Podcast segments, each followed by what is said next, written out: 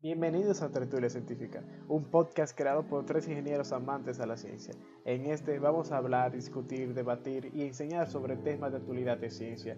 Ponte cómodo, que Jorge, Eduardo y yo te enseñaremos lo interesante que puede ser la ciencia. Disfrútalo.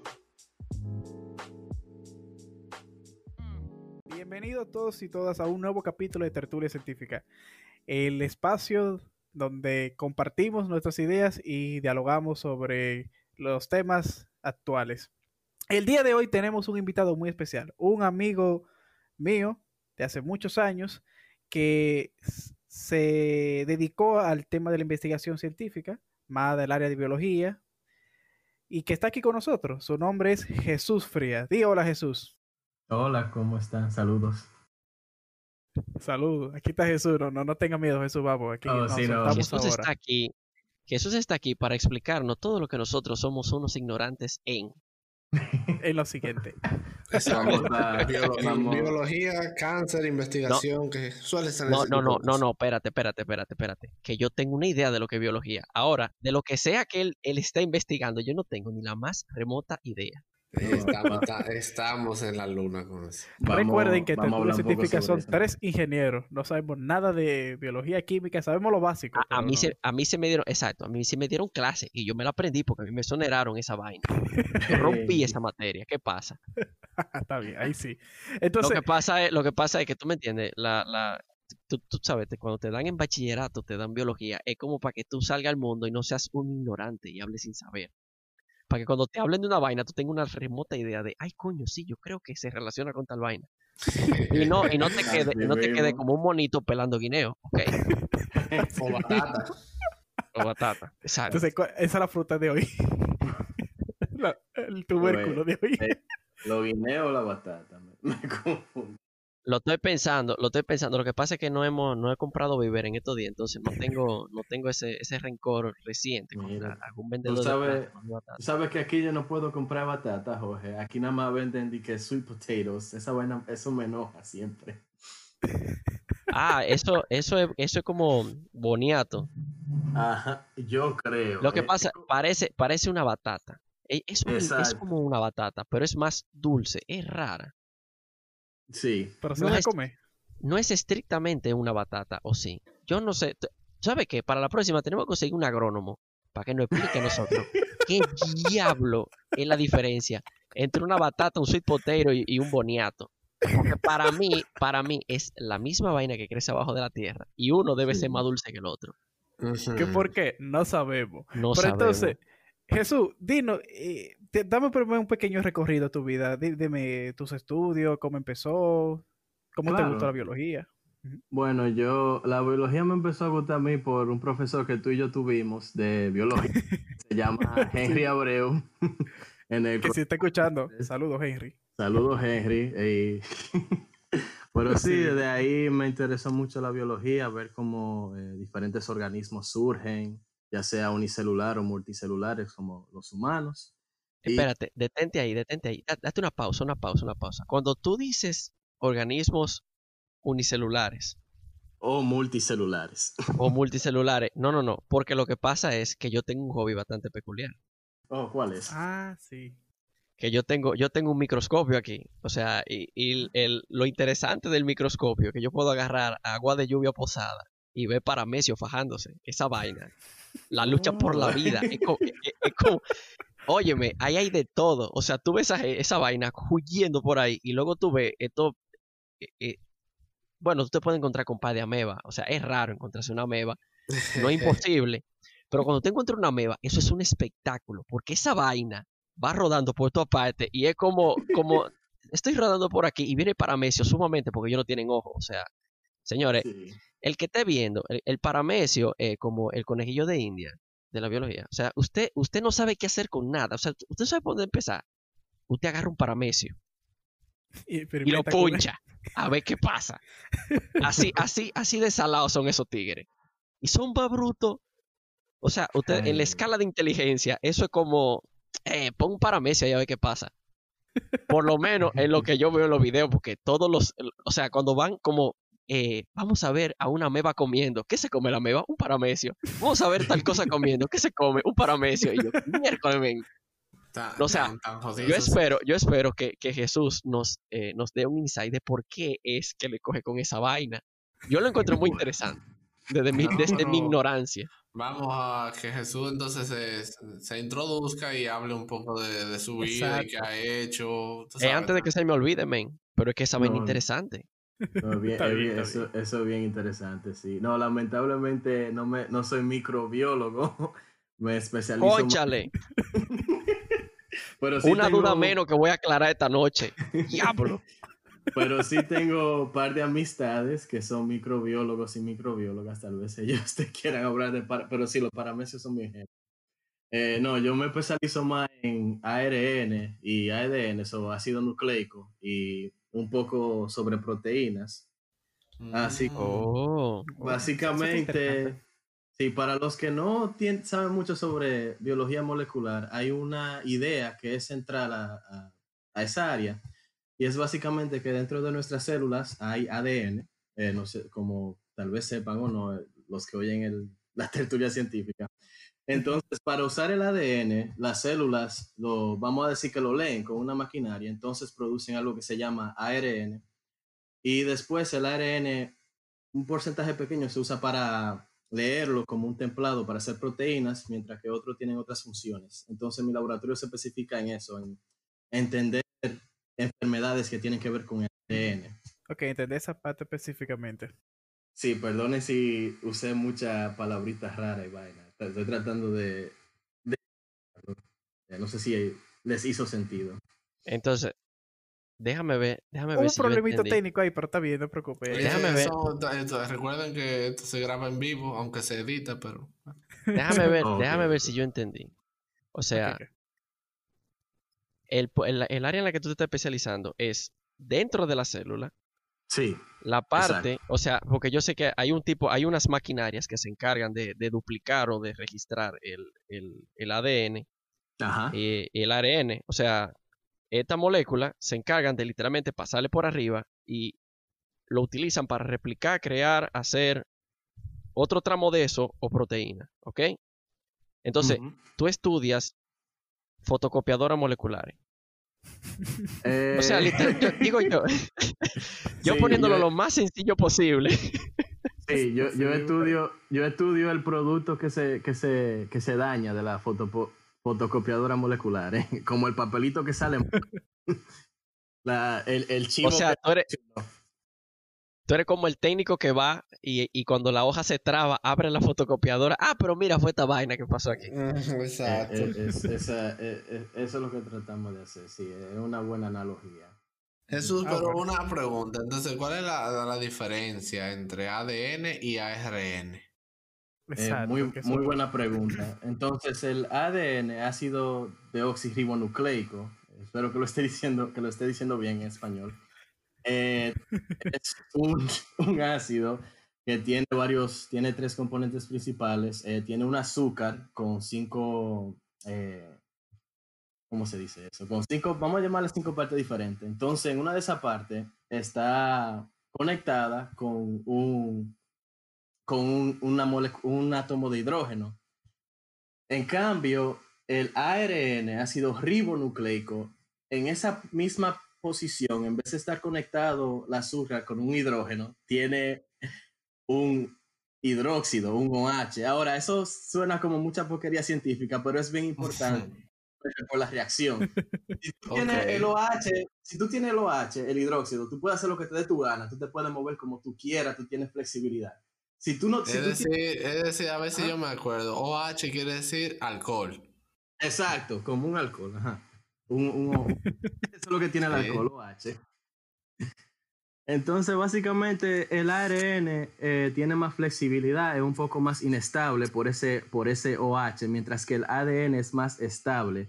Ese hidrógeno que tiene ahí Mm, a Esa, esa flexibilidad viene dada, viene dada por el, por el tipo de enlace del OH.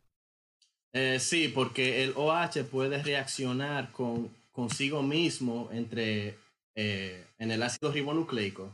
O sea, la misma molécula puede reaccionar con sí misma o puede reaccionar con otras moléculas que estén cerca. Ok, entonces tenemos dos moléculas, la molécula del ADN y la molécula del ARN. Y la del ADN dijimos que son cinco bases nitrogenadas, ¿verdad? Sí, se sigue esa, esa cosa. Hay, sí, hay, hay cuatro. De, de, hidrógeno. Sí. Entonces, y el ARN utilizan puentes de alcohol, él sea alcohólico. Eh, ok, pero ¿Cómo yo sé la, la, función que hace cada uno? ¿Para qué sirve el ADN y para qué sirve el ARN?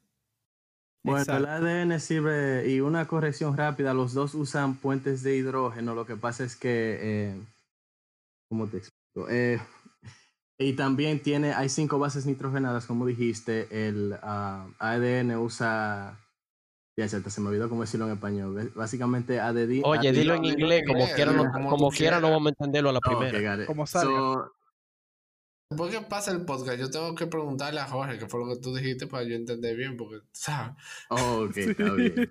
so, básicamente, en el, en el ADN hay uh, adenosine, guanosine, uh, thymine y cytosine. O sea, viene siendo. Citosina, guanina, tiamina. Tiamina y citosina, adenina, guanina. Eso mismo. Las bases nitrogenadas pone en Wikipedia y le salen derechito. Entonces, en el ARN, en vez de usar la T, timina, usa la, la que tiene la U, uracil. Ajá, ah, no, la que tiene uracina, uracina, uracina. Exacto. Entonces, la diferencia en cuanto a la función es que el ADN se usa más para guardar instrucciones eh, genéticas, mientras que el ARN se usa para que otras maquinarias puedan leer esas instrucciones y hacer crear proteínas o hacer otras o hacer otras cosas, ya sea eh, mm, el ADN en sí. Entonces esa es la diferencia. Entonces el, el ADN el ADN es lo importante que no se, no se puede estar manoseando mucho. Eso, eso es exacto. Exacto, eso, guárdalo, eso va aparte, eso va. Entonces, el ARN es una copia de eso, que todo el mundo la puede manosear. Es un, o sea, o sea es, más, flexible, puede hacer más cosas. Ok. hablando de esto, creo que con Jesús es que vamos a hablar cuando hagamos el tema sobre cómo se originó la vida. Ah, biogénesis. de hecho, hay una teoría en la biología molecular que piensan que la primera, el primer material genético tuvo que ser el, el ARN, el ácido ribonucleico. Y no el ADN. Y no el ADN, porque... Sí, porque es una molécula más sencilla y más simple que el ADN. Sí, exacto, y exacto. Y encima de eso puede tener, el ARN también tiene, eh, puede funcionar como enzima, o sea que puede tener, hacer sus propias reacciones y eso. El ADN no puede. Sí, además el ARN también es capaz de cargar material genético, igual que el ADN. Lo que pasa es que eh, el ADN, al ser de doble hélice, creo, ¿verdad? Exacto, es, más estable. Eh, es más estable y puede soportar el embate de la naturaleza, de la de copiarse a sí mismo y, y tras generaciones sin sufrir tantos cambios. Yo creo que por eso, eso fue algo que debimos haber hablado cuando hablamos sobre el COVID-19. Los virus son de ARN la mayoría y por eso sus mutaciones son tan rápidas y tan, digamos... Pero, eh, bueno, necesita un huésped por eso. Realmente, realmente, eh, tú sabes, no lo dijimos claramente, pero obviamente cuando estamos tratando de explicar la forma en que ellos utilizan el mecanismo para ellos multiplicarse dentro de la célula. Estamos hablando de que ellos, como son de ARN, utilizan la fotocopiadora que hay, o sea, los organelos que fotocopian esa vaina y dicen, ah, pero porque ellos no distinguen entre un ARN y otro. Si tú, si tú le puedes, si tú puedes decirle a ellos, eh, mira, papo, esto es lo mismo con lo que tú estabas trabajando, es lo mismo, pero diferente. Fotocópialo, please. el tipo va a agarrar y va a empezar a fotocopiar esa vaina. Ahora, yo creo que no, no lo mencionamos porque eh, eh, creo que ese capítulo fue más sobre teorías conspirativas que, que sobre el virus en sí. Sí, exacto. Sí, pero tú, quiero, tú quiero oír algo un poco maquiavélico, pero bien bacano de los virus, especialmente de los virus Tuve como fotocopiadora. El ARN, los virus de ARN tienen una enzima que se llama reverse transcriptase. Básicamente hace la fotocopiadora, pero al revés. En vez de producir proteína del ARN, produce ADN del ARN para que así pueda como que engañar a la célula y reproducir el ADN y luego el ARN del virus. Ese sádico. La isla más Pero grande ellos hacen el proceso inverso. No, no, no, no, no. Pedro, Pedro, son, Pedro. son muchos virus que hacen eso, es bien interesante. Mira qué pasa, mira qué pasa. La fotocopiadora, para saber, o sea, tú te- la, la fotocopiadora debe tener la instrucción porque ellos, o sea, son, son diferentes, o sea, cada cosa se encarga de hacer una y la hace muy bien. Para tú hacer que ella haga algo diferente, tú tienes que hackearla, por así decirlo. Sí. Porque ella nada más vive fotocopiando y vuelve haciendo. eh, o sea, coge ARN, hace proteína, coge ARN, hace proteína. Ahora, si tú quieres que meterle ARN y que ella te saque el- la transcripción en ADN, tú tienes que hackearla, porque no es imposible. Pero la crema, men, o sea, qué, Qué sal, difícil.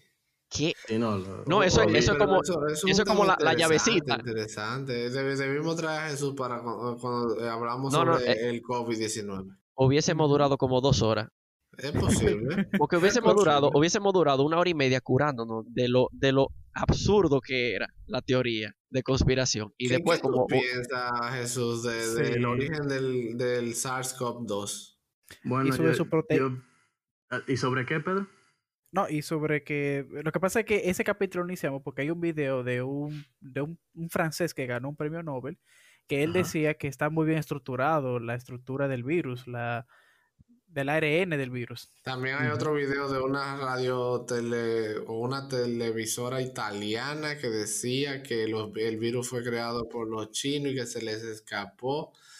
Eh, creo que todo eso Por ahí aquel, aquel día. Ya, eh, Sí, sí. incluso ah, hicimos un, un análisis mental de qué tan probable pudiera ser que de verdad se escape un virus de eso. Desmontando teorías con tertulia. Pero Jesús, tu opinión. Vamos a escuchar tu Eh, sobre el origen, yo creo que eh, todavía hay muchas preguntas sobre el origen del virus, pero estaba leyendo un, un, un artículo sobre eso. Sí, se originó en China, eh, cruzó de algún tipo de animal hacia los humanos, aún no se sabe exactamente cuál, obviamente se piensa que puede ser eh, the bats, diablos, el murciélago. Murciélago. Hay otro, recientemente se averiguó que hay otro animal que se me olvidó el nombre, pero que se trafica mucho en... en, en- Pangolín. El pangolín. yo, yo creo que es ese. Que Yo, yo creo que él, yo creo que él leyó el mismo paper que Eduardo y yo leímos. Estoy, posible. estoy seguro. Imposible. De Nature, ¿verdad? Sí, The Nature, el profesor mío yo lo estaba Estamos leyendo. hablando del mismo paper. Ok. lo mismo. Pero entonces, ¿cuáles son tus conclusiones? Mi conclusión es sobre la teoría que está bien difícil porque si, si lo hizo algún científico, pues esa persona sabía muy bien qué, qué secuencia cambiar porque este virus es bien parecido al virus que pasó en el 2002 en China, el SARS. El El SARS. SARS. El SARS, la única diferencia es, yo creo que 4 o 6% de la secuencia, pero valga la pena que es en la secuencia que lo hace como que más, que se transmite más fácil. Contagioso. Ah, lo hace más contagioso. Lo que, lo que no sé, no sé si tú leíste, pero se supone que esa, esa, eh, esas, esas son una serie de, de bases que tiene, o sea, unos cambios en el ARN, que casualmente se parecen mucho al de al del VIH. Al del. VIH. Exacto. Sí. Entonces, por eso es que están haciendo la relación como que fue, ¿sabes? Un copy-paste, como vamos a agarrar esto y copiarlo aquí. Eh, Manipulado. manipulado, sí, yo lo que suelo poner, por ejemplo, ok, te- eh, un científico buscó la base, eh, la secuencia exacta y la cambió de 30.000 pares de genes, o tenemos miles de millones de virus copiándose a sí mismos en células, mutando cada uno diferente. ¿Cuál de las dos puede ser más probable? ¿Qué Yo tú- creo que la, la segunda Viejo, la del realista. chino, o sea, ¿cómo tú puedes dudarlo? Pregúntale al terraplanita. Yo iba a decir antivac- yo iba a antivacuna, pero me ganaste. Sí, sí, no, los Claro, no, no, no, es que- es que- son una cura, pero no son peligrosos. Oye, los antivacunas son peligrosos, men, de verdad. De Eso- verdad, ¿Y, y qué opinas Jesús sobre eso, sobre la vacuna, el... Bueno, yo te tengo, bueno, te tengo una historia pequeña si tienen tiempo. No, pues claro, eh, tenemos 40 minutos. En nuestro, en mi programa, cuando yo todavía estaba haciendo mi bachelor's, eh, nosotros hacemos presentaciones como cuando, eh, sobre, nuestra, sobre nuestras investigaciones y al final Ajá. de ese día traen a un, a una- a un científico o una científica destacada para que presente. eh, le dicen keynote speaker, el hablador o, o le- como- Ujú. Ajá, Presentador, sí. el presentador. Y era una persona bien distinguida de una universidad muy buena, que ella daba, eh, que ella es profesora ahí. Pero lamentablemente ella tuvo una mala experiencia con su hijo, que por, coinci- por una mala coincidencia desarrolló autismo al mismo tiempo que le dieron vacunas. Y eso la tornó a ella una anti-vaxxer. Y ella, y, y en la presentación se tornó de algo bien heavy algo bien nefasto. Y todos Oh, los profesores de mi departamento estaban como que, "Oh, shit". o what the fuck did we do? Sí, no. Como que diablo, qué Y qué en cuanto a mi opinión, bueno, mijo, eh, eh, la historia de eso es bien, es bien triste y nefasta. El primer doctor que hizo esa teoría, básicamente, creo que abusó de la familia para tratar de sacar dinero. Así que no creo que haya base científica, pero eso sí, siempre las vacunas siempre hay que examinarlas. Por eso que duran, creo que en promedio algunos 10 años para poder desarrollarlas. Que- Claro, Claro. claro, e- Eso es totalmente lo lógico, pero la- las personas, tú sabes, tienden a hilar cosas que cuando tú te pones a analizar bien la conspiración que se está hablando, so- es una serie de sucesos desafortunados que tienen que ocurrir para que la conspiración se mantenga por sí sola. Que oye, o sea, que, que la vacuna, que hay un, las farmacéuticas nos quieren poner la vacuna porque Que Monsanto.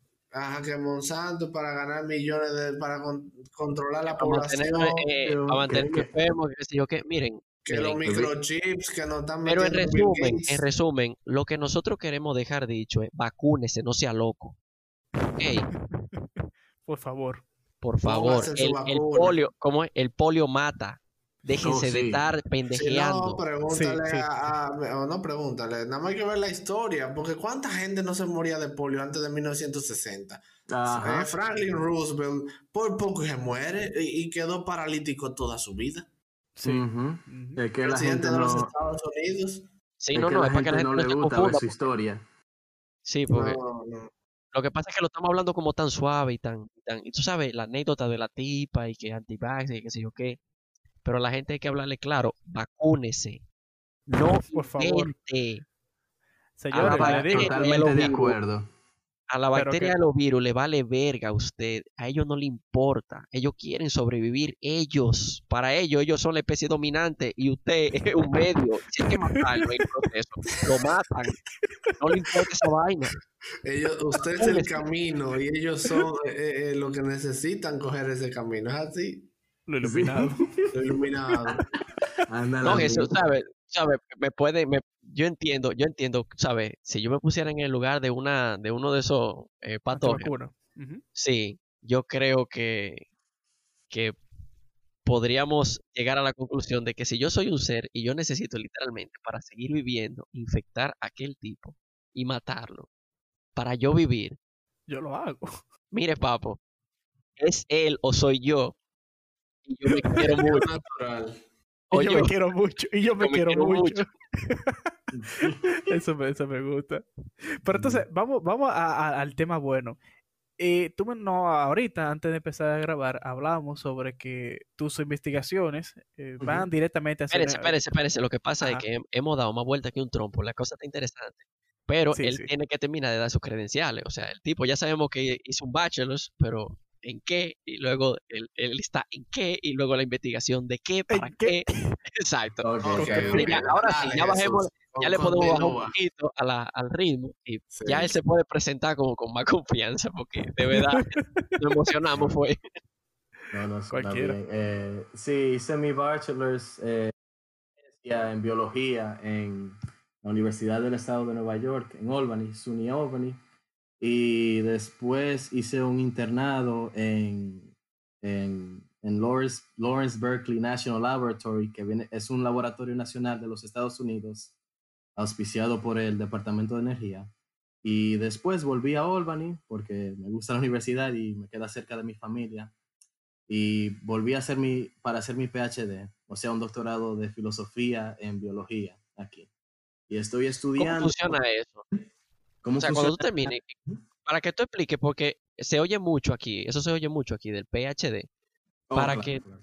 Exacto, el que que realmente es un, es en filosofía, pero Exacto. tú dices en filosofía, pero sabes sobre biología, entonces hay que como que para que no se nos pase eso, hay que explicarlo, Sí, pero ya sí. sigue, dale para allá. El Sí, PhD, no, so- ajá, el PhD eh, en biología en la Universidad de Albany. Ajá, y estoy estudiando oh, posibles curas, tratamientos para una enfermedad que afecta al sistema nervioso y al sistema muscular, mm, principalmente. ¿Cómo se llama la enfermedad? La enfermedad se llama distrofía muscular miotónica. Lo tuve que buscar Ok. en español. En mi, en mi vida la he escuchado esa Sí, eh, Poca vez. Sí, Yo es que conozco Huntington, que creo Es que parecida tiene- al Huntington's, muy parecida al Huntington's en cuanto a la Ah, capa. bueno.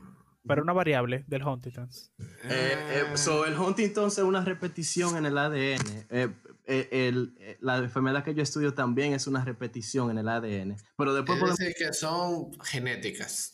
Sí, es Exacto, son enfermedades genéticas, pero específicamente un tipo de enfermedad que se llama microsatellite expansion diseases, que viene siendo en el ADN, eh, si pensamos en el ADN como instrucciones, ¿no es verdad? En- Ok.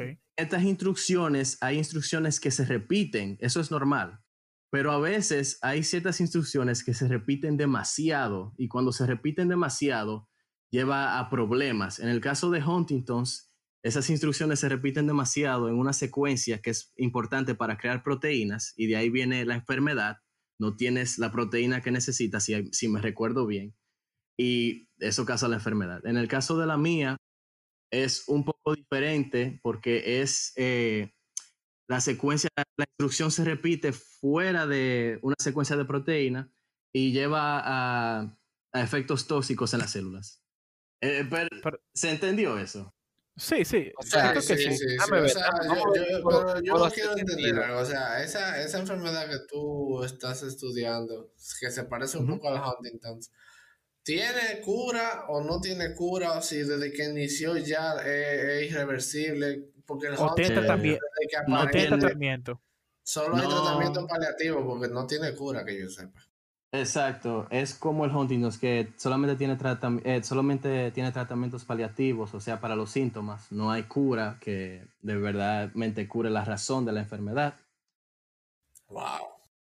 Pero entonces, ahí, ahí viene mi duda. En Pedro, que caso yo de. quiero aclarar algo. Da- dale, dale, dale, dale. Hable, hable, hable, caballero. Él, está hablando- él está hablando de las instrucciones, entonces yo creo que él estaba hablando de proteínas que se repiten fuera de la secuencia. O sea, yo me imagino que tú estás dividiendo el ADN por partes Exacto. y es como, y es como que esta parte hace algo, pero lo que esa, esa, esa secuencia debería repetirse adentro de ese pedazo, pero lo que hace es que se repite fuera, o sea, se repite en otro sitio que no tiene nada que ver. Eh, eso es más o menos lo que tú estás explicando.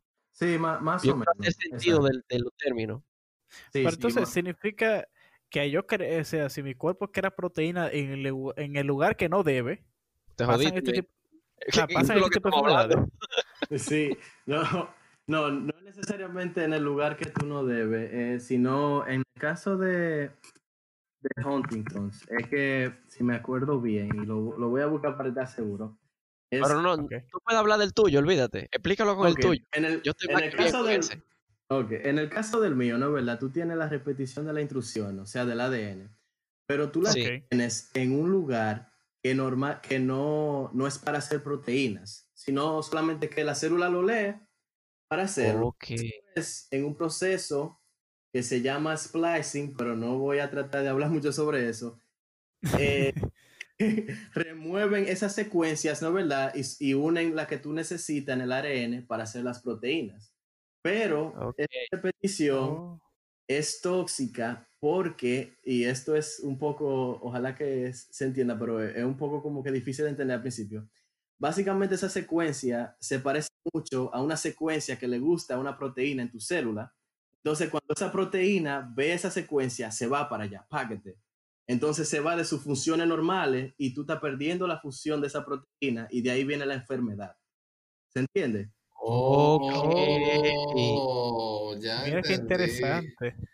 Ujú. Entonces, Básicamente- esa, esa enfermedad cau- termina causando una que en los hacer- músculos. Sí, pero déjame hacer la analogía platanera, men, porque es que él, tú, mira, nosotros somos tres ingenieros y el tipo está hablando de términos de, de biología y nosotros estamos como que sabemos de lo que él está diciendo.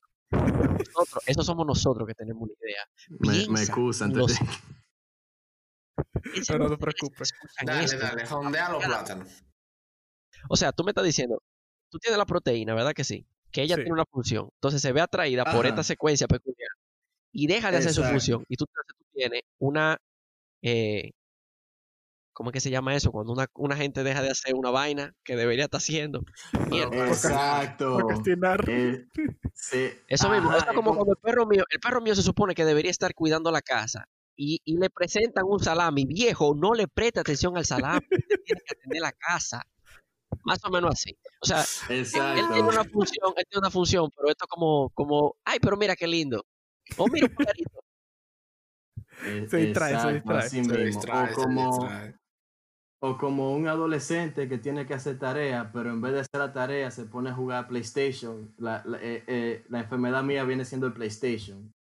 O viendo Instagram, por ejemplo. O Fortnite. Directo, directo, ¿cómo es directo en el órgano palpitoso?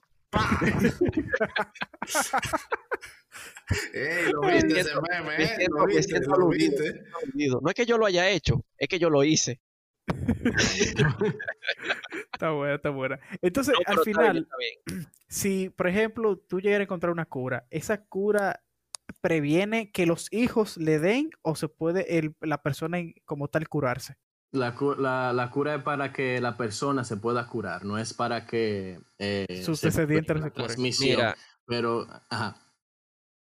yo tengo entendido, o sea, y, y yo, o sea, él, Jesús va a explicar en términos muy avanzados para nosotros lo que, ha- lo que él está buscando. Pero lo que yo me imagino que él está buscando es una forma de dar una galleta a esa proteína. O ponerla de negativo, mira muchacho, el diablo, deja de estar atendiendo a la Ponte a a los hacer lo que, lo que tú tienes que estar haciendo, que para algo se te paga, carajo.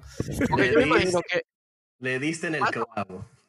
El exacto, clavo. lo que, lo que es difícil es como darle una galleta a la, ¿tú me entiendes? Porque estamos hablando de proteína, o sea, men, no es tan fácil, o sea, yo, yo lo digo muy jocoso y vaina, como de, fácil. entonces hay algo que, que inicia esa enfermedad. Esa enfermedad inicia cuando nace o se mantiene dormida, latente, hasta que en algún momento se activa.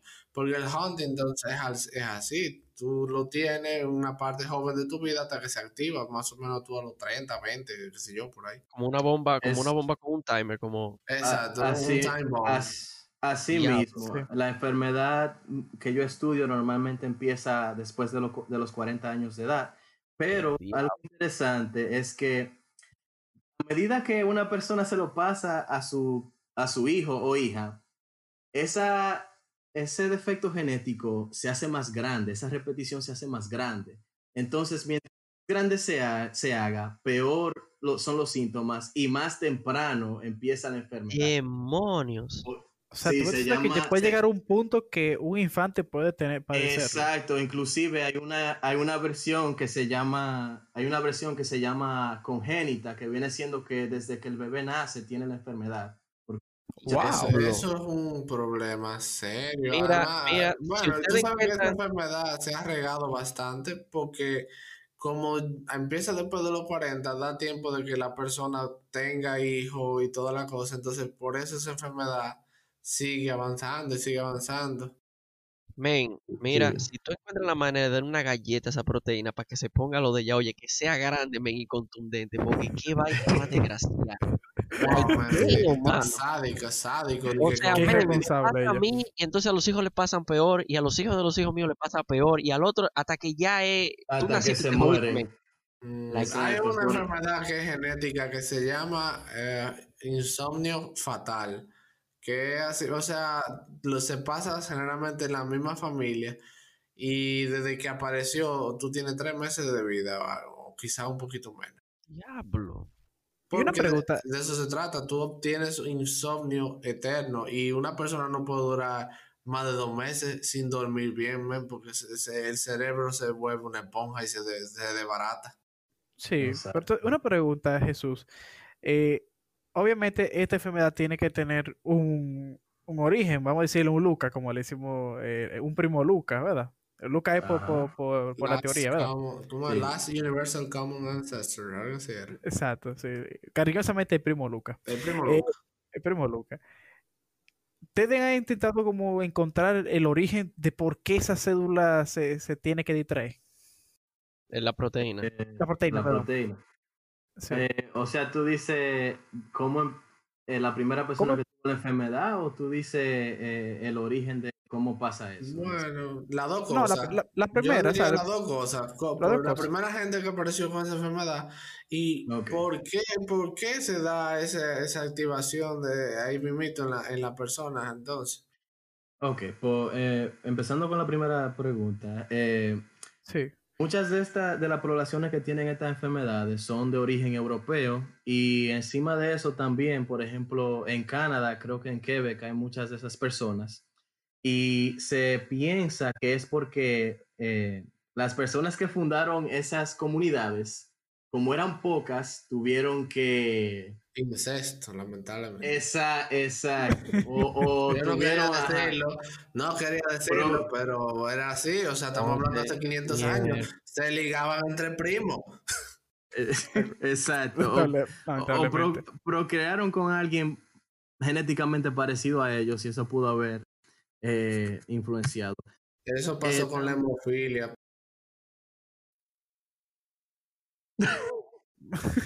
Duele, Ojalá pero es que- verdad. Y Pues sí. Ajá. Ujú. ¿Qué No, a no, decir? sí, sí. No, que siguiera con, con, con la explicación. Oh, iba a decir que también, y un poco más tenebroso, puede ser al azar a veces, porque la maquinaria, genética, la maquinaria genética molecular de las puede a veces, la, la puede marcar bien grande. Una, O una, sea- una mutación de una persona sana que no tenga registro de la enfermedad en ningún an- antepasado o, o familiar cercano. Interesante. Y O tiene sentido. Nosotros somos casi 8 mil millones de personas. Oye, Ahora, en algún ahora. momento, sí, y vamos a seguir creciendo. Eh, es que Sí, sí. el hecho de que el ser humano pueda sobrevivir hasta los 80 años ha hecho que, tú entiendes, que se pasen la- la- la- los genes, haya más personas, toda la cosa, lo cual puede, prove- puede producir mayores mutaciones genéticas. Y por ejemplo, esa enfermedad que dice Jesús, hace 500 años es posible que existiera, pero nadie se daba cuenta porque la gente no duraba tanto. Eso es un muy, señor a los 50 ya se moría. Y Buen eso, punto, eh, punto. eso es un muy buen punto. ¿Sabe por qué? Porque inclusive al hoy en día es bien difícil que te diagnostiquen rápidamente con esa enfermedad. Inclusive por eso se piensa que el número de personas reportadas con la enfermedad es menor de lo que en verdad es. Por Mm, Oh. Se piensa que en el mundo entero la prevalencia es de una persona en cada mil, pero en el estado de Nueva York es una persona en cada 2500. Entonces, Oh, pero entonces, es Ajá. más, es más común de lo que uno piensa. Lo que pasa es que es difícil de diagnosticar porque los síntomas no solamente son del sistema muscular, también afectan, te puede dar diabetes, te puede da- dar cataratas, etcétera. Wow.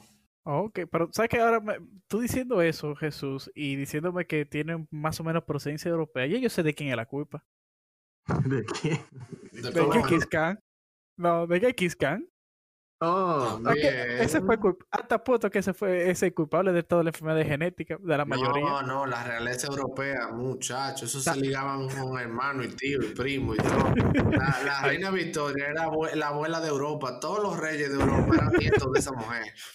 No, pero se cree que eh, cada, por lo menos el 80% de los humanos tiene un por ciento del ADN de Khan. Los, los varones. Los varones, los varones. los- sí, porque acuérdate que la, la, eh, un hombre pasa generalmente la genética Y, que es la que se puede rastrear. Entonces, entre el 70 y el 80% de los hombres del mundo tienen procedencia de ese, de ese señorcito. Ese hombre tuvo muchos hijos, déjame decir. Muchos hijos es poco, ese hombre hizo de todo. Sí, sí, sí. No. Es un cementerio. Algo más o menos. Pero entonces ahí viene otra pregunta. Hay enfermedades parecidas, ¿verdad? Que oh, sí, hay varias. hay varias, ¿verdad? Hay un segundo tipo de esa. La que yo estudio en inglés se dice en corto DM1, también hay DM2. Que es la misma eh, enfermedad, pero la, la repetición incluye otro, otra base eh, de ADN. La, Ok. la estudio se causa por ¿Qué una... hace? qué- Ajá. Ah, ¿Cómo decae? O sea, ¿cuál es el, el cuadro de esta... Cuadro clínico. No el cuadro clínico, sino que cómo empieza, men? O sea, ¿por, por dónde que arranca a, a dar Sí, problemas? porque ya, ya sabemos eh, que por, qué hace para que se produzca. Ahora, ¿qué pa- ¿por qué le dice a esa, a esa proteína que, que a esa enzima que, que tiene que dejar de hacer lo que tiene que hacer para que la enfermedad empiece? No, ¿y qué, y qué es? O sea, ¿qué, qué es lo que hace esa, esa proteína? O sea, ¿cuál es el trabajo de Ok. ella? Porque que cuando deja de hacerlo, like, todo se va a la porquería. Ok, vamos a ver a Jesús. vamos Voy a, voy a tratar de explicarlo. La proteína se llama MBNL, Muscle Blind Like 1. Básicamente esa proteína se encontró en experimentos en moscas. Entonces cuando tú le quitabas la proteína a las moscas, las moscas como que se ponían ciegas, algo así, o, o lo- y los músculos le- no le funcionaban. Por eso le decían muscle blind, eh, músculo ciego. Entonces, esa eh, tiene un rol muy importante en un proceso genético y molecular llamado splicing. So, para tú poder usar tu ADN, necesitas ARN, pero para tú Sí. poder usar el ARN, necesitas procesarlo. Entonces, uno de esos procesos se llama splicing. Y la, MB, la MBNL, la proteína que es, afecta, que es secuestrada en esta enfermedad, eh, se encarga de procesar el ARN. Eh, ¿me, me siguen? Sí, Eh, sí, sí. Sí. Sí, sí. Entonces lo que pasa es, cuando esa repetición que causa la enfermedad eh, se convierte, la, la usa la célula para hacer ARN, se, ese ARN que tiene esa repetición se parece mucho a la, al lugar favorito de la proteína, donde la proteína le gusta ir y le gusta estar, porque piensa, oh, mira, se parece a donde yo trabajo, déjame ir a ir a trabajar, pero mentira, es, no es ahí donde ella está supuesta a ir, pero como se parece tanto en cuanto a química, la proteína se va cortó, se a cortó donde eso. está esa. Tóxica. Oh, ¿me, me oyen? Sí, sí, ahí sí. sí. Sí, te Sí, escuchamos. Entonces, de ahí, es- de ahí es que viene. Básicamente esa mutación genética eh, causa un ARN tóxico que secuestra esa proteína. Entonces, cuando la secuestra, no puede participar en el procesamiento del ARN. Entonces, cuando tú no procesas bien tu ARN, las proteínas salen malas, o sea, tú no tienes los productos que necesitas. Entonces, por ejemplo, esta enfermedad puede causar diabetes. ¿Por qué? Porque una de esas proteínas que es afectada por la enfermedad se llama insulin receptor. Y básicamente, cuando la, Oh, la MBNL no está haciendo su función, el, la proteína del el receptor de la insulina no se hace correctamente, entonces tú pierdes la habilidad de detectar la insulina, o sea, tú desarrollas diabetes. No sé, espero que se entendió eso, ¿no? Trate de... damn. Mano, se entendió demasiado claro. Esa vaina Demasiado, sí. Estuvo, buena, estuvo bien, bien claro. Y si, señores, y si no entendieron, dele para atrás. Sí, después dar un. ¿verdad? O sea, pero un pequeño recap, o sea, esa proteína literalmente, o sea, se supone que ella se encarga de, de construir el receptor de la insulina. O sea, yo me imagino, Eh, ajá, en, en parte, sí, sí, es- está involucrada en eso. es una exacto. de las cosas que hace. Exacto. Exacto. Entonces, cuando no hace bien el receptor, o sea, el receptor es lo que le permite, me imagino, al sistema identificar insulina. O sea, Exacto, saber la cantidad de insulina que hay, reaccionar a la insulina. exacto. Entonces, Entonces- si tú, si tú no puedes reaccionar a la insulina ni, ni detectarla, literalmente eso es la definición de diabetes. O sea, Pasa igualita. like, Exacto. Entonces, porque que- lo- sí, sí, dime, dime. Entonces, Sí. lo que da miedo es que eso solamente fue un ejemplo eh, con, el, con esa específica proteína, la que causa diabetes, pero eso mismo pasa también con eh, canales de, de, chloride channel, me excusa que se me olvidó cómo decía ese químico en español. Entonces, ok, no hay problema. cuando tú pierdes ese ¿Cómo chloride, es, cómo es en inglés? Déjame ver. eh, chloride channel, eh, cloro, un canal de cloro. Ok. Pero déjame, déjame ver si yo me acuerdo porque... mm, Entonces, Eh, sigue, sigue. Yo voy a ver si recuerdo algo. Yo creo Ok, que me lo en- mencionaron entonces- en la clase de biomédica. O si- similarmente como con el, con el receptor de la insulina, cuando este canal no se hace bien, esa proteína que funciona como un canal de, de iones, básicamente, hay un problema de transmisión de corrientes eh, en los músculos y eso también Oh, sí, te sí, lleva sí, a sí, sí, otros sí. síntomas. Lo que pasa es que hay varias válvulas de electrolitos en las células que se encargan Exacto. de mantener la- el equilibrio de iones entre la pared, entre el, entre el interior y el exterior de la célula. Entonces, ese, ese mecanismo es el mecanismo que permite que, por ejemplo, los impulsos se, se que las que las células puedan reaccionar a los impulsos. Me imagino. Exacto, Hello. estás correcta, correctamente, Jorge, exactamente. Sí, porque- Ahora ponlo un poco más aplatanado, Jorge. Por Lo que pasa es, mira, esa clase me la dieron a mí en biomédica porque teníamos que hacer eh, un electrocardiógrafo. Entonces, tú tienes que dejar de ver el cuerpo humano como un viaje de célula y empezar a verlo como un circuito eléctrico. Entonces, ¿qué pasa? En, en circuito eléctrico tú tienes corriente, pero tú no puedes tener corriente en el cuerpo. Entonces. No. ¿cómo tú eh, haces una diferencia de potencial o crea un flujo de, de carga? Entonces, ¿qué pasa? Que el cuerpo es muy bueno manejando químicos. Tú puedes tener iones positivos y, y, o sea, cationes, o sea, iones negativos, ¿verdad que sí? O sea, moléculas que están cargadas negativamente. O sea, tienen una carga. Exacto. Entonces, cuando tú desplazas las cargas y cambia la densidad de carga de un sitio a otro, efectivamente tú creas una diferencia de potencial. Y eso es lo que te permite a ti tener electricidad dentro del, del cuerpo. O sea, eso es, eso es like esencial. Si eso se daña, tu corazón depende de esa vaina, tu músculo depende de esa vaina, todo se va a la mierda. E-. Entiendo, entiendo. Ok, pero. Y. Jesús, ¿qué ustedes han encontrado en base a tu investigación que puede usarse para mejorar o curar la enfermedad o, o mejorar los síntomas de las Pero personas que, Deja, que- deja que él termine de explicar. O sea, y entonces esa proteína también afecta esos canales. O sea, ¿qué es lo que le hace? Hello. No, sí, eh, no. sí, sí, te escuchamos, Jesús. Ah, Ok, él dice que no sí. fue escuchar. Repite la pregunta, que no escucho bien, Jorge. Ah, eh, entonces, ¿cómo? eso. Entonces la proteína afecta, o sea, la, la que debería estar trabajando, afecta a esos canales.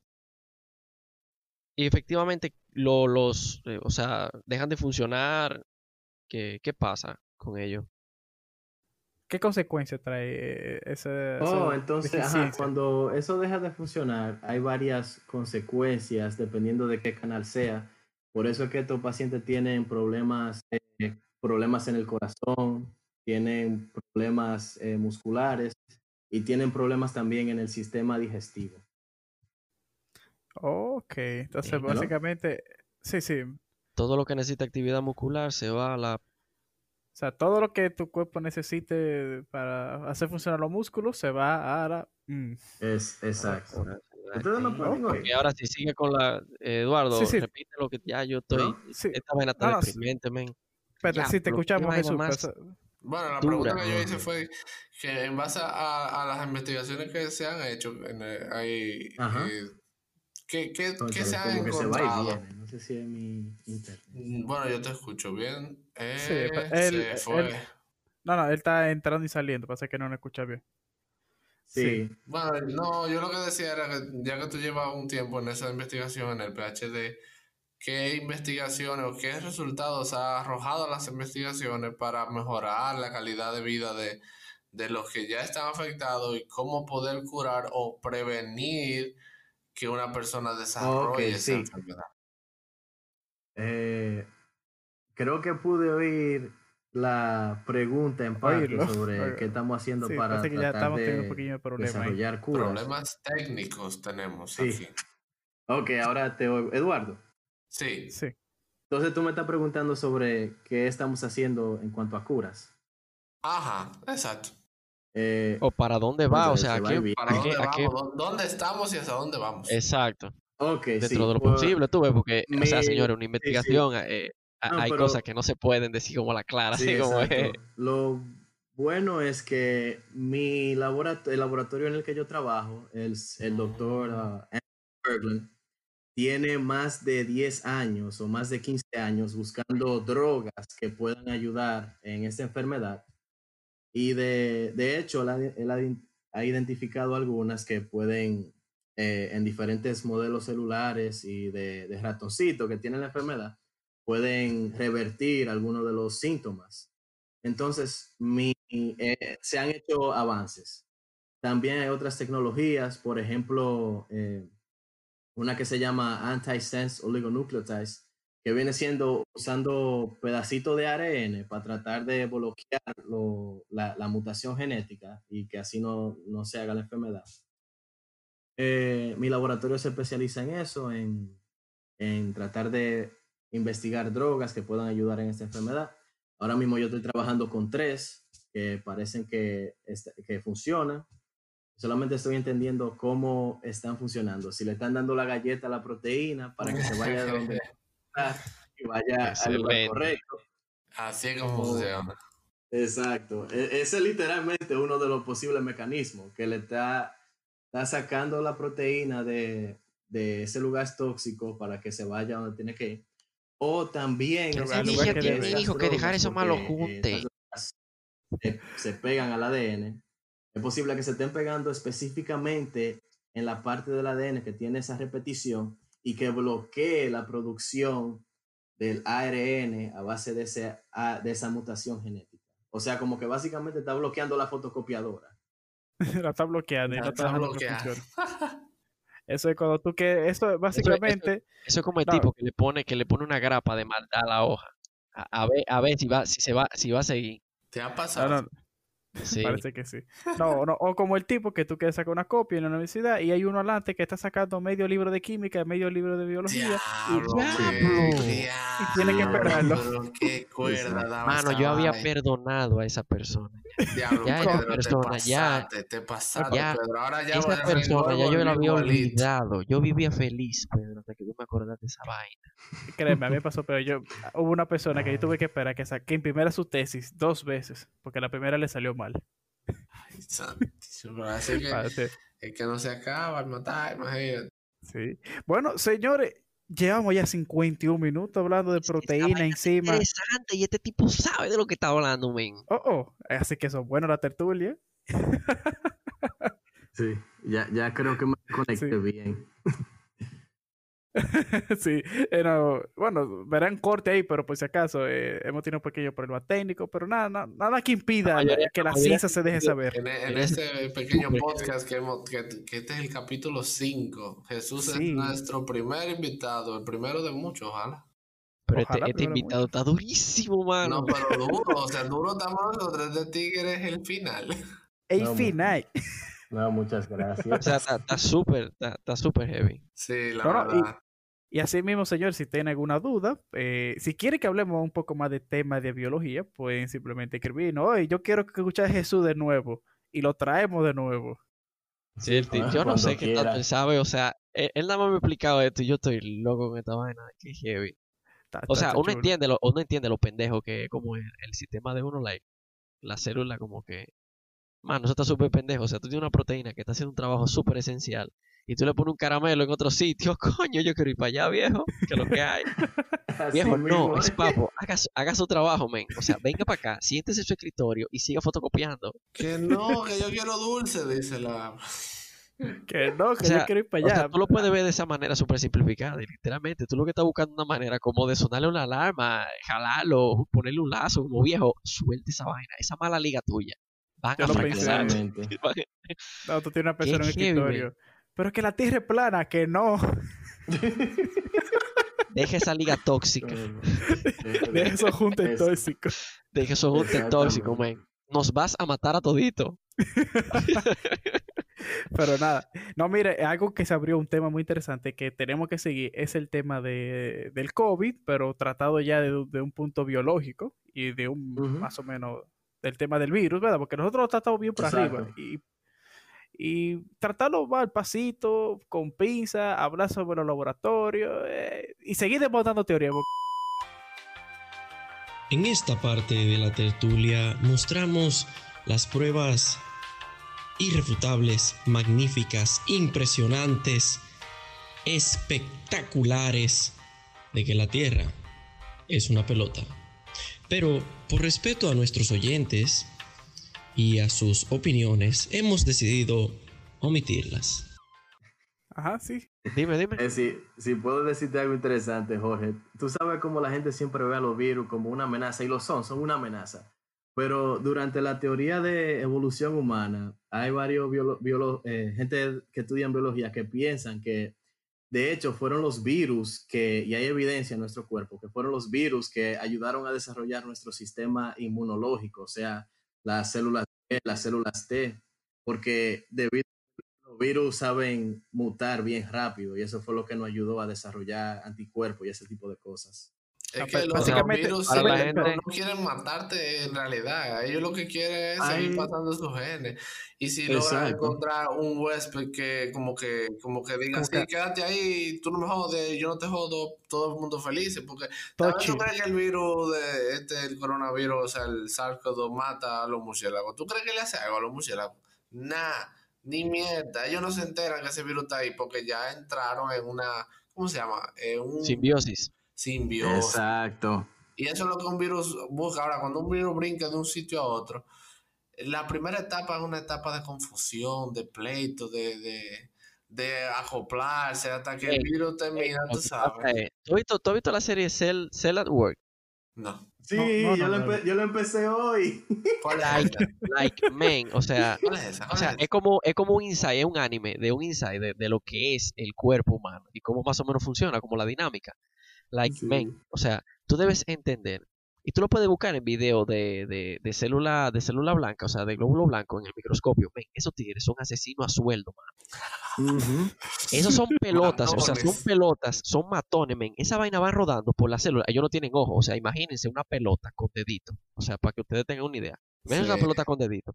La pelota con dedito va tocando, tocando, tocando, tocando. Y toca algo como, identifícate. ¿Y qué es tienes, esto? Tienes tres segundos para decirme lo que tú eres, si no te voy a matar. Literalmente, men, ellos- oye. ¿Cuáles son tus intenciones? O hasta ahí Te llegar. voy, te voy a matar, men. O sea, estamos, estoy ahí, de ahí, de ahí, contigo. Y tengo hambre. ¿Qué es lo que tú eres? No, viejo, yo soy un glóbulo rojo. Ah, ok, está bien. Y sigue rodando, men. O sea, mira, esa vaina.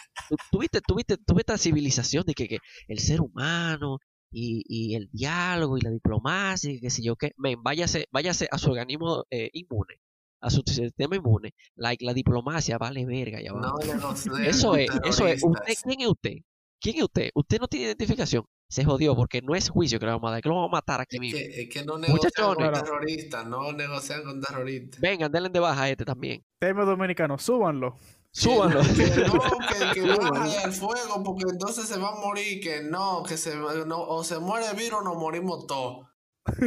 Ah, sí, porque eso, esto lo, generalmente eso es la fiebre. Eso es como, eh, muchachones, aquí siguen vivos lo malo. Eh, papo, ponlo a 350 el horno, vamos arriba.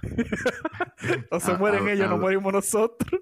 Ya, pero ven. Esa vaina es muy interesante. Y tú te vas a dar cuenta de Sí. que la dinámica, o sea, tú te vas, tú, tú lo ves la, la, el, el, el anime y tú te quedas como el que la creta, qué salvajismo, mano. Ah, Es sí, súper en o tertulia sea, a es veces, eh, cuando terminamos el episodio, hacemos una recomendación de una serie, una película. Ahí Cell at Work, papo. Cell, Cell at at- Work. at Work, un anime, ¿verdad? Sí, Sí, está muy sí, heavy. muy bueno. También está Doctor Stone, que no lo he visto Ah, completo, pero me dicen que es muy bueno. Muy bueno para todo que sea ingeniero o le guste la... no, eh, mira, Doctor Stone es ingeniería aplicada, pero todo parte de la química. Sale de química, usa un poco de biología, pero generalmente mucha química e ingeniería. Pero no, él aplica la ingeniería usando la química. Usando la química. Muy Para eso- interesante, muy Para esos ingenieros que dicen, no me gusta la química, aprenda que usted está por la química. aquí. Mira que la química a mí me gustaba mucho, la verdad. A mí no tanto, pero Pero, papo, usted ve, Sí, usted muy ve, bueno. usted ve esta pantalla, usted ve este audio, usted ve su celular. Sí. ¿Usted cree que usted ve llegado ahí sin química, papos? No hay forma. No hay forma. Pero, Entonces ya- tú sabes que deberíamos, deberíamos hablar, tal vez ya en otro capítulo, sobre eh, de esta serie que yo acabo de ver. Yo me acabo de tirar Dark. Dark. Mierda, Pa- man. mira. Tú, o sea, wow. So- ¿Sobre qué Es cierto que nada Ya tiene sentido ahí, pero lo- la ciencia ficción detrás de eso, viajes en el tiempo, tengo- paradojas. Tengo una pregunta eh, para Jesús. O sea, en, en, en tu bachelor de biología, o sea, Ujú. O sea, ¿tú, tú crees que tú podrías hacer como una, una pequeña recopilación, like, un viajecito en el, en el tiempo? Porque lo que pasa es que la gente dice como que para qué sirve la bacteria, que sí o qué, y los hongos y toda esa vaina. Pero, o sea, mucho de lo de la, de la cosa que nosotros damos por sentado ahora fue un tipo literalmente inventando, coño, pero esa colonia hace esta vaina, o, o ese hongo hace tal cosa. Y él, like, Oh, sí. oh shit, bro.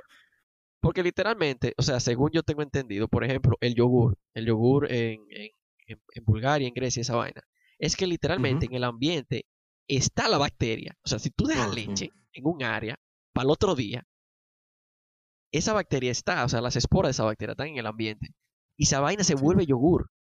Mm. O sea, Sí. literalmente, posiblemente el yogur fue un bote de leche que dejaron afuera y, y dice, Dice- diantre, men, se dañó la leche. Y luego dice uno, ¿y es la única que había? Sí, pues vamos a comernos. Y solo cosa están comiendo, coño, pero esto no está malo. ¿Cómo Esto se está bueno. Esto sí está bueno. O sea, like, eso es una historia muy interesante y es literalmente cómo tú agarras todo este organismo unicelular eh, y, y estructura que nosotros, eh, tú sabes, decimos de que, Ujú. que son simples y tú lo utilizas como para cosas sumamente útiles, como herramienta. Uf, sí, las bacterias son herramientas bien, bien importantes en la ciencia. Yo la uso casi cada, sema- cada semana. Ese, cuando- ese va a ser el siguiente tema. Este hombre nos va a volver a nosotros, nos va a dar un insight en ese mundo. Esa vaina a veces es súper No, heavy.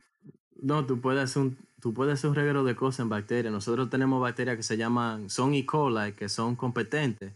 Y tú básicamente puedes hacer alteraciones genéticas. Y entonces tú entras esa alteración en la bacteria y la bacteria te producen más ADN y más ADN para tú usarlo en experimentos. Y por ejemplo, así fue que se desarrolló el patente para la primera insulina que se hizo de, de, lo- de- de los cerdos, creo.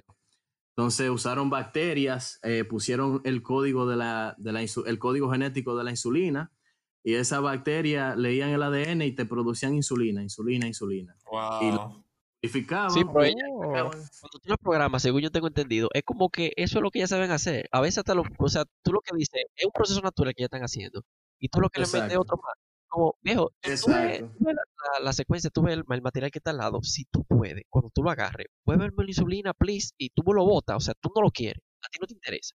Y- Soy yo que lo Bótalo. Exacto. Y lo heavy es que tú le puedes meter lo que tú quieras a la bacteria, siempre y cuando tenga una secuencia específica que nosotros le decimos promoter, que básicamente si lo tiene, la bacteria sabe, ok, esto es de lo mío, esto yo tengo que, que copiarlo y, y hacerlo.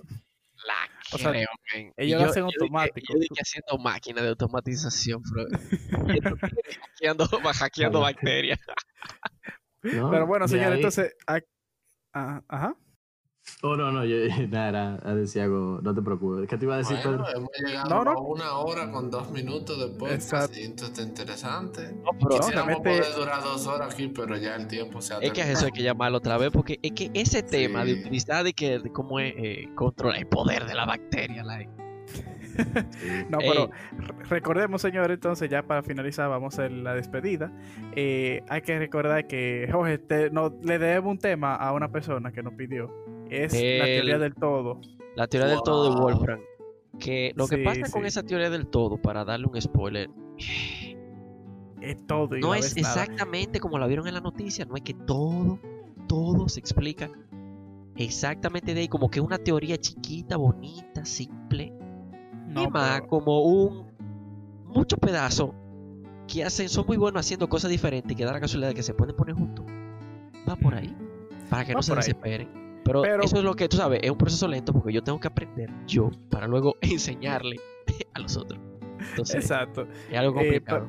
Vamos a hacer algo. Si para el próximo podcast aún no tenemos preparado la teoría del todo, invitamos a Jesús para hacer la segunda parte de este podcast. Exacto. yo sé, yo sé que, yo sé que con. Jesús tenemos material porque esa vaina de, de, de, de que de, de- de manejar bacterias para que sean como tu, tu editores moleculares personales.